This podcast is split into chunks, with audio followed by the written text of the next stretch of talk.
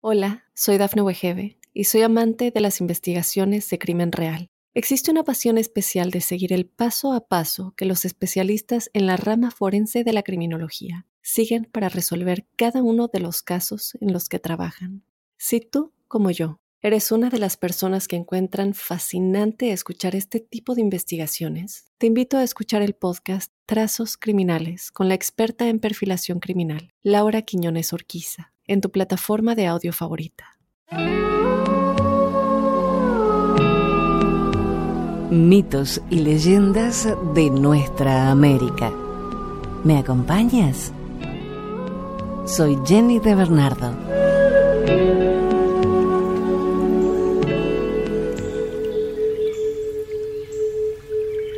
El pájaro trueno es una criatura mitológica presente en la tradición espiritual de muchas de las culturas de Norteamérica. El nombre de esta criatura viene de la creencia de que el movimiento de sus alas produce el trueno. El pájaro trueno es enorme. La envergadura de sus alas es como dos canoas y su vuelo puede provocar una tormenta. Junta las nubes produciendo truenos y cuando parpadea, relámpagos de luz surgen de sus ojos. En su pico transporta serpientes brillantes hechas de rayos. Se le retrata en máscaras multicolor con dos cuernos y dientes en el pico. Los pájaros del trueno que vivían en las cimas de las montañas eran sirvientes del Gran Espíritu y volaban solo para transmitir sus mensajes. Las tribus Kwakiult y Cowishan creían que los pájaros del trueno, no solitarios, asumían la forma humana inclinando sus picos hacia atrás y quitándose de encima las plumas como una manta. Se cuentan historias de que estos pájaros del trueno humanos se casaban con los seres humanos. El ave trueno se considera una fuerte y poderosa ave sobrenatural es especialmente importante y mostrada frecuentemente en el arte, canciones e historias orales de muchas culturas de la costa noroeste del Pacífico.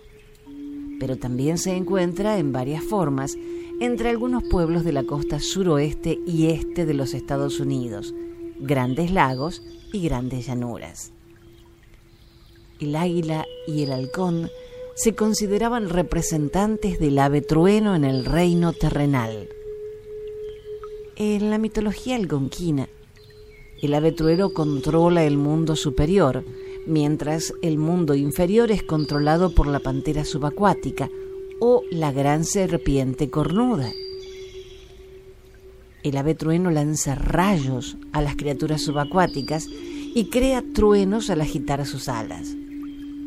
En esta tradición, las aves truenos son representadas normalmente con alas en forma de X.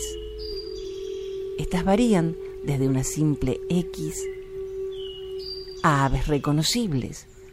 El ave trueno, con forma de X, se suele usar para representar al ave trueno con sus alas a los lados de su cuerpo y la cabeza al frente en vez de perfil. Los Menomini del norte de Wisconsin hablan de una gran montaña que flota en el cielo occidental en la que habitan las aves trueno. Controlan la lluvia y el granizo y disfrutan con la lucha y las hazañas de grandeza. Son los enemigos de las grandes serpientes cornudas, las Misikinubik, y han evitado que recorran la tierra devorando a la humanidad son los mensajeros del propio gran sol.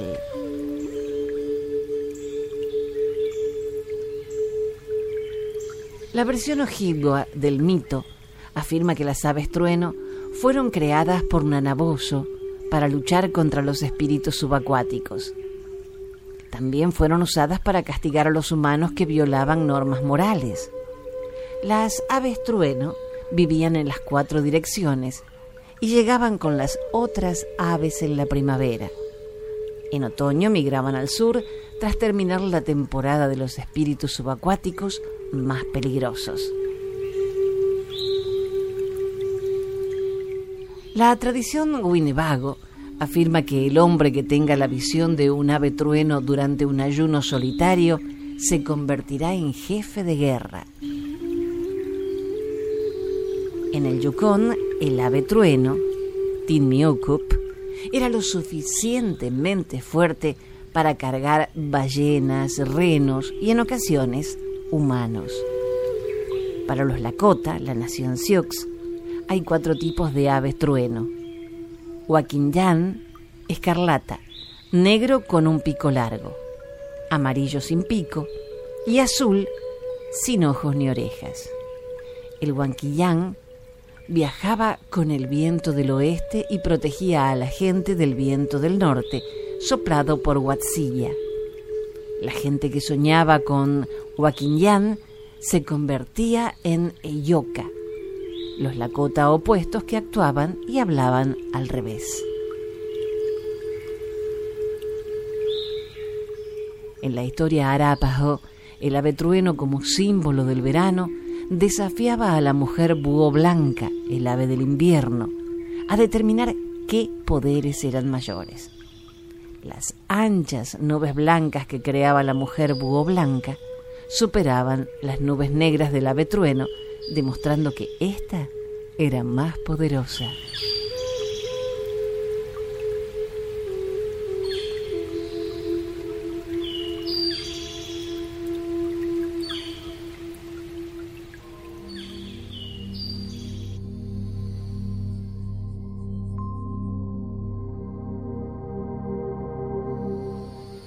Aurora boreal.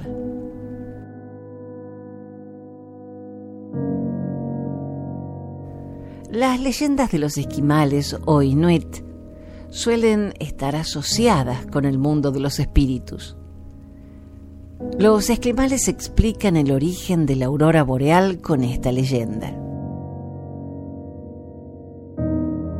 Los límites de la tierra y el mar son bordeados por un inmenso abismo. Sobre él aparece un sendero estrecho y peligroso que conduce a las regiones celestiales. El cielo es una gran bóveda de material duro arqueado sobre la tierra. Hay un agujero en él a través del que los espíritus pasan a los verdaderos cielos. Solo los espíritus de aquellos que tienen una muerte voluntaria o violenta y el cuervo han recorrido este sendero. Los espíritus que viven allí encienden antorchas para quitar los pasos de las nuevas llegadas. Esta es la luz de la aurora. Se pueden ver allí festejando y jugando a la pelota con un cráneo de amorza. El sonido silbante y chasqueante que acompaña a veces a la aurora son las voces de esos espíritus intentando comunicarse con la gente de la tierra se les debería contestar siempre con voz susurrante. A los espíritus celestiales se les llama Selaimut y Skyweller, moradores del cielo.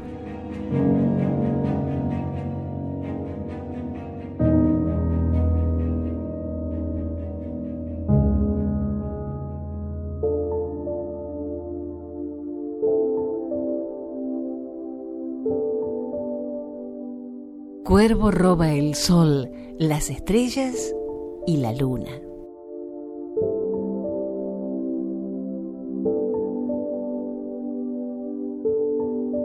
Así como la religión occidental sugiere que el mundo era un vacío de luz al principio, asimismo lo hace esta historia Tlingit, en la que el cuervo roba el sol, la luna y las estrellas y las libera. Hay testimonios etnográficos similares documentados en la mitología esquimal. En el comienzo, no había luna o estrella durante la noche. Cuervo era el ser más poderoso. Él había creado todos los animales, peces, árboles y al hombre. Él ha hecho a todas las criaturas vivientes, pero todas vivían en la oscuridad, porque Cuervo tampoco había hecho el sol. Un día Cuervo se enteró de que había un jefe viviendo en los bancos del río Nas, que tenía una maravillosa hija que poseía el sol, la luna y las estrellas en una caja de cedro tallada. El jefe y su gente protegían muy bien a la hija y a la caja. Cuervo sabía que debía engañar a los aldeanos para robarles su tesoro. Así que decidió convertirse en un nieto del gran jefe. Cuervo voló hacia el alto árbol sobre la casa del jefe y se convirtió en una aguja de cicuta y cayó en la taza de la hija. Y cuando ella la llenó con agua, se bebió la aguja. Dentro de la hija del jefe, Cuervo se convirtió en un bebé y pronto la joven mujer dio a luz un hijo que fue profundamente amado por el jefe y se le dio lo que fuera que pidiera. Las estrellas, luna y el sol estaban cada uno en una caja de cedro hermosamente tallada que se encontraba en el piso de madera de la casa. El nieto, que era cuervo, quería jugar con ellos y no dejaba de llorar hasta que el abuelo se los dio. En el momento en que los tuvo en sus manos, Cuervo los lanzó a través de la chimenea. Instantáneamente se esparcieron a través del cielo. A pesar de que el abuelo estaba muy enojado, él amaba a su nieto demasiado como para castigarlo por lo que había hecho. Ahora que había lanzado las estrellas y la luna a través de la chimenea, el pequeño nieto comenzó a llorar por la caja que contenía la luz del sol. Él lloró y lloró y no se detuvo. De hecho, se estaba enfermando a sí mismo de tanto llorar. Finalmente el abuelo le dio la caja. Cuervo jugó con la caja por un largo tiempo. Repentinamente, él se convirtió nuevamente en un ave y voló a través de la chimenea con la caja. Una vez que se encontró muy lejos de la villa en el río Nas, Cuervo escuchó gente hablando en la oscuridad y se les acercó. ¿Quiénes son? ¿Les gustaría tener luz? les preguntó. Ellos le dijeron mentiroso y que nunca nadie podría darles luz. Que él estaba diciendo la verdad, Cuervo abrió la caja bellamente tallada y liberó la luz del sol al mundo. La gente estaba tan asustada por esto que se esparcieron a todas las esquinas del mundo. Por eso es que hay gente cuervo por todos lados. Ahora hay estrellas, luna y luz diurna y ya no está oscuro todo el tiempo.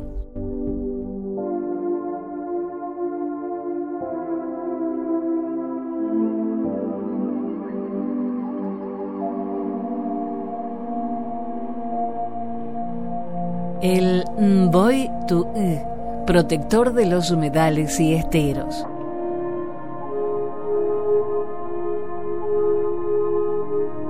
El segundo hijo de Taú y Kerana nació en forma de una monstruosa serpiente con cabeza de loro y dos patas de reptil que terminaban en tres dedos con garras.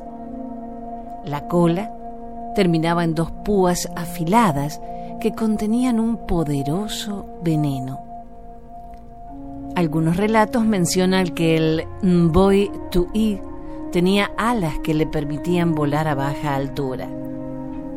Su hábitat natural eran las selvas cercanas a la localidad de Tobatí, siendo avistado varias veces en los alrededores del cerro Cabajú, en cuyas rocas y grietas solía meterse pero normalmente bajaba a la zona de los esteros del río Piribebuy y Mandubirá, protegiendo a los animales acuáticos y los árboles frutales.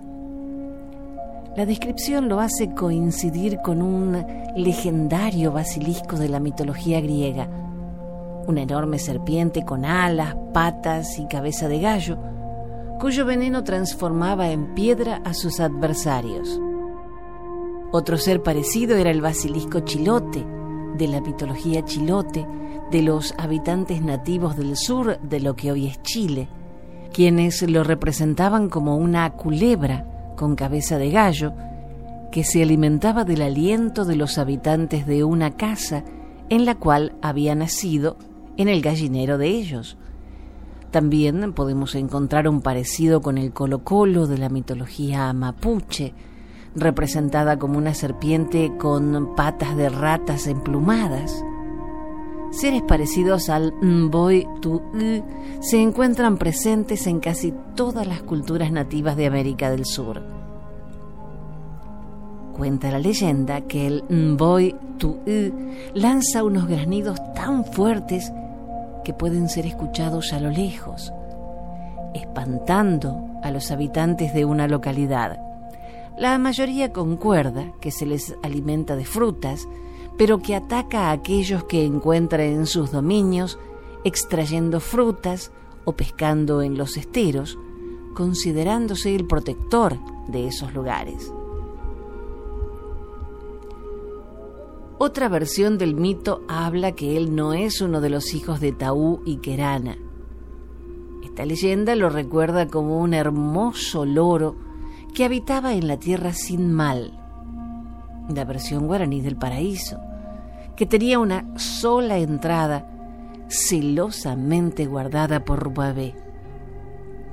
A este recinto de la vida inocente tenía acceso Mboy Tu'i, conociendo un sendero secreto de arribo. Algunos malucos o mamelucos hicieron beber miel lechiguana a este loro, emborrachándolo por lo que se puso a hablar mucho, dando a conocer la senda secreta de la tierra sin mal, por la cual pudieron colarse los malvados. Cuando Rupabé se dio cuenta de la entrada de extraños al paraíso guaraní, donde abundaban las frutas, halló a este loro totalmente ebrio hablando sin cesar. Entonces, conociendo que él era el culpable, lo maldijo, condenándolo a perder la facultad de volar. Sus alas atrofiadas se convirtieron en patas. El parlero se convirtió en un reptil, una serpiente con pico de oro, siendo su alimentación en adelante los frutos de la naranja agria, conocidas en guaraní como apepú. Esta leyenda explicaría en forma fantástica la llegada del flagelo de los bandeirantes a los dominios guaraníes, comenzando en el territorio del Idatín, de lo que hoy es Mato Grosso, y por supuesto en los territorios comprendidos entre el río Uruguay y el río Paraná. Nuevamente lo presentan como un monstruo semi-inofensivo y que no ataca al humano comúnmente. Extraído de huellas de metal y madera, mitología guaraní.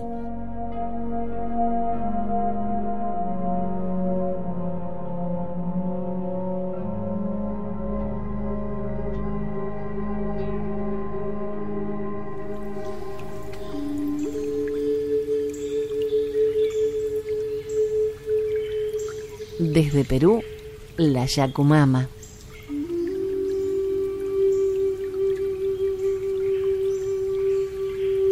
La leyenda de la Yacumama se conoce desde hace mucho tiempo entre los moradores de la selva y han sido ellos mismos quienes se han encargado de llevar este relato de boca en boca para que la gente sepa sobre esta serpiente gigantesca que los llena de terror.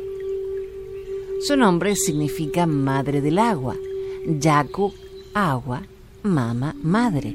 Por eso se cree que su cuna se encuentra en la gran laguna de Yarinococha, en Ucayali, Perú. ella prefiere nadar en la desembocadura del río Amazonas, tanto como en sus lagunas cercanas, ya que es un espíritu protector. Esta mítica serpiente gigante es parecida a la anaconda, pero aún más grande, posiblemente mayor a 50 metros de longitud y con una cabeza de 2 metros de ancho. Es ciega, por eso no le importa pasearse entre las aguas oscuras.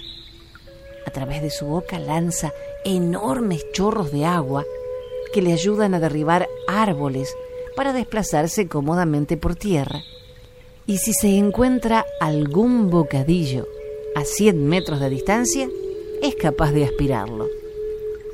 Sin embargo, llega un momento de su vida, quizá después de mil años, cuando alcanza cierto tamaño y peso que le dificulta moverse. Entonces decide despejar un claro de la selva al pie del río para establecerse ahí permanentemente deja su cabeza por encima del agua, esperando presas, usando su gran poder de atracción para hipnotizarlas con sus penetrantes ojos y cazarlas con facilidad. Cualquier animal u hombre que pase cerca de ella perecerá, pues aunque alcancen a distinguir su cabeza y emprendan la carrera, ella se mueve cual centella lo atrapa entre sus poderosas mandíbulas y lo traga, para después entregarse a un plácido sueño. Así es la Yacumama, protectora de las aguas del Amazonas, una fuerza natural arrolladora que caza durante las lluvias y cuyo alboroto se deja escuchar desde lejos al desplazarse fuera del agua, tumbando árboles a su paso dando evidencia de su gran tamaño.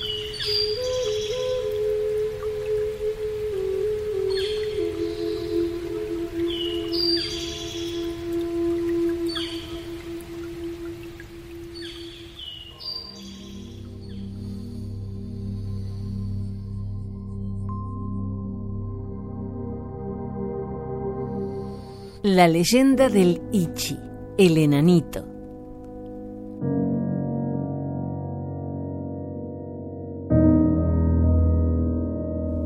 cuenta la leyenda que hace mucho, en el callejón de Huaylas, se abrió la tierra y de su interior salió un ser pequeño, de brillante cabellera roja y ojos hermosos.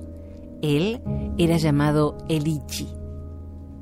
Se dice que este pequeño ser gusta saltar alegremente por peñas y riscos, pero cuando hacía mucho frío, él se estremecía y se ponía a llorar fuertemente, como si fuera un cerdito. Cuando el sol calentaba otra vez, el Ichi nuevamente empezaba a saltar. Su cabellera roja siempre se enredaba entre las pencas y las tunas. Durante las noches, el Ichi tocaba su barriga como si fuera un tambor. Este sonido era tan fuerte que resonaba de cerro en cerro.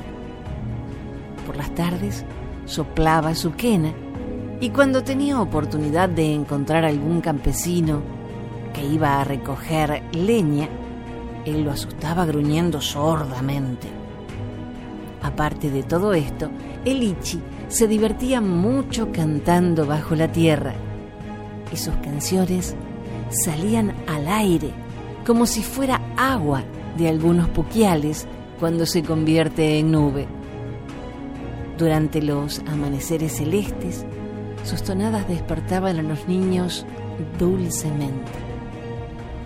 Nadie en la localidad de Kielyehuanca, donde decidió quedarse Elichi, jamás vio a este peculiar personaje. Pero lo adivinaban en el agua, en los cerros y bajo la tierra todas las noches esperaban su toque de tambor para dormirse y se acostumbraron a la melodía de su flauta, ya que no sabrían despertarse sin su música.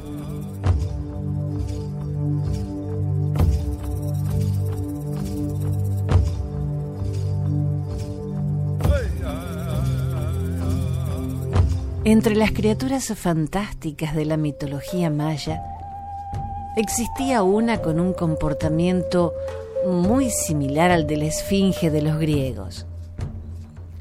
En lo más profundo e intrincado de la selva maya habitaba un perverso ser de grandes y maléficos poderes.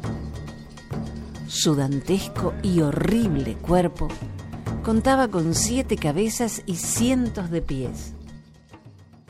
Acostumbraba devorar a todo aquel incauto que se atreviera a acercarse a su guarida.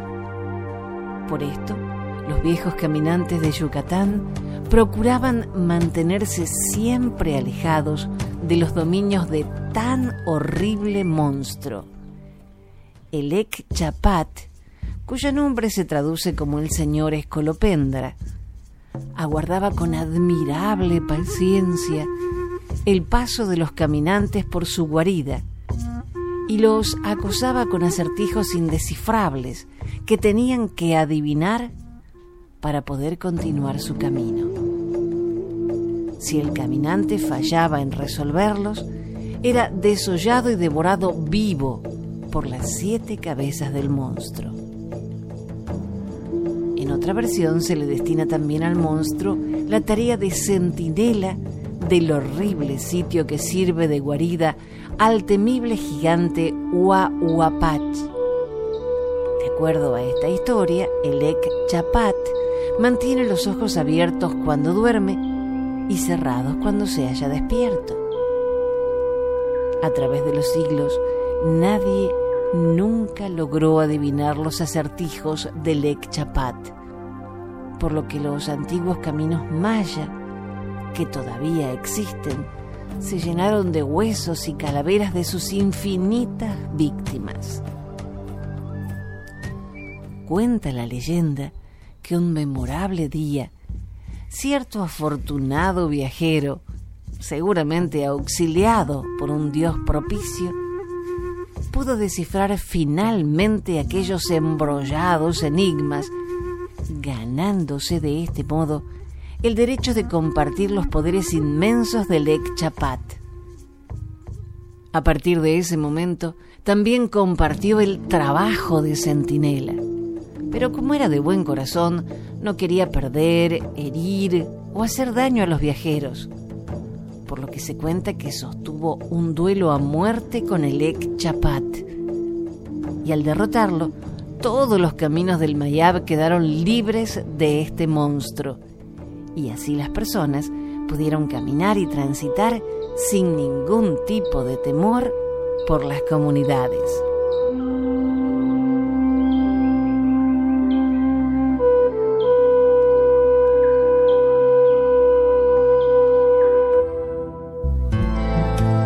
Hasta el próximo relato. Soy Jenny de Bernardo.